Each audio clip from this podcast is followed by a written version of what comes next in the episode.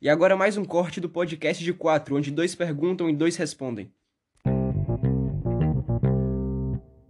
Mas aí, vocês podem falar mais um pouco do trovadorismo aí? Também uma história que tem relação com essa parada aí. Bom, o trovadorismo ele foi um movimento literário criado na, na Península Ibérica no século XVII. Ele surgiu é, em formato de cantigas e existiam dois estilos de trovadorismo na época.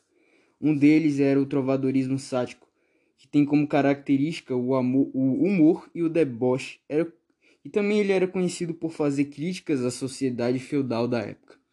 Também tinha o trovadorismo lírico, onde os personagens eles é, demonstravam seus sentimentos e emoções é, pelas pessoas ou, pel ou por algumas coisas. Bom, um dos maiores exemplos que a gente tem de trovadorismo é a obra de William Shakespeare. William Shakespeare que foi o melhor poeta, dramaturgo e ator de sua época, e também foi o maior escritor da, da língua inglesa. Bom, é a, melhor, a melhor obra dele, que todos consideram um ótimo trovadorismo, é, foi o Romeu e Julieta que realmente foi um, um dos maiores, uma das maiores é, dramaturgia que surgiu no, nos últimos tempos. Véi, vocês acreditam que eu nunca ouvi sobre essa história de Romeu e Julieta? Tipo, tem como algum de vocês explicar aí na moral? Então, como você pediu para explicar, Romeu e Julieta é uma história que se passa em Verona, que é uma cidade da Itália. Nessa história conta que existiam dois clãs rivais. Parece que o nome de um era Capuletos e o outro eu esqueci. O outro se chamava Montecos, Caleb. Ah, sim. Havia uma rivalidade tão grande entre os Capuletos e os Montecchios que o príncipe de Verona disse que iria executar as pessoas que tivessem envolvidas em episódios futuros. Aí no dia seguinte teve um baile do clã Capuleto, que é o mesmo clã de Julieta. Julieta estava destinada a se casar com Conde Pares, por sugestão de seu pai e dos seus familiares. Mas aí ela nega, porque ela não gostava muito de Conde Pares.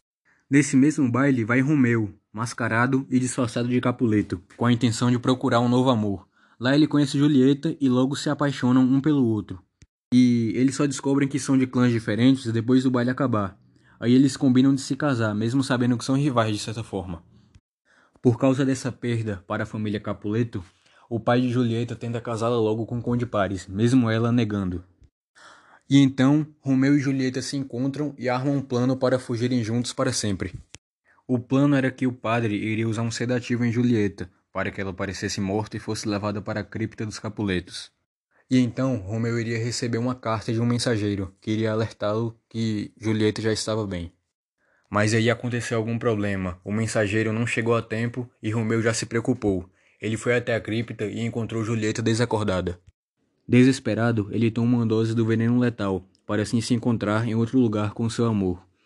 Depois de um tempo, Julieta acorda e se depara com Romeu morto. Então ela comete suicídio com um punhal sobre o corpo de Romeu. Essa história tem um ensinamento legal, porque depois de toda essa tragédia, os clãs que anteriormente eram rivais fizeram as pazes para honrar o sofrimento dos filhos. Aí você, Guilherme, você tem alguma opinião sobre isso? Alguma crítica a argumentar sobre Romeu e Julieta?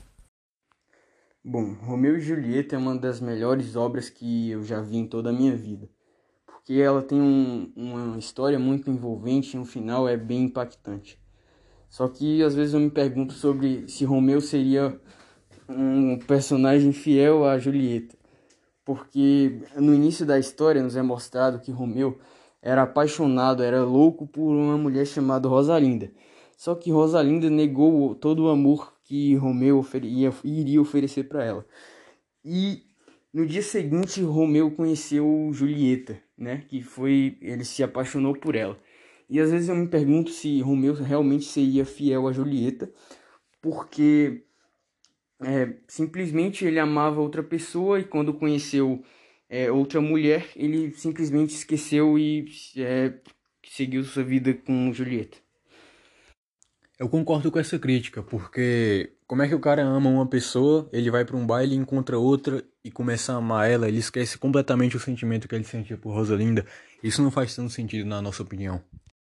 Esse foi um corte do podcast sobre Romeu e Julieta e falando um pouco sobre travadorismo.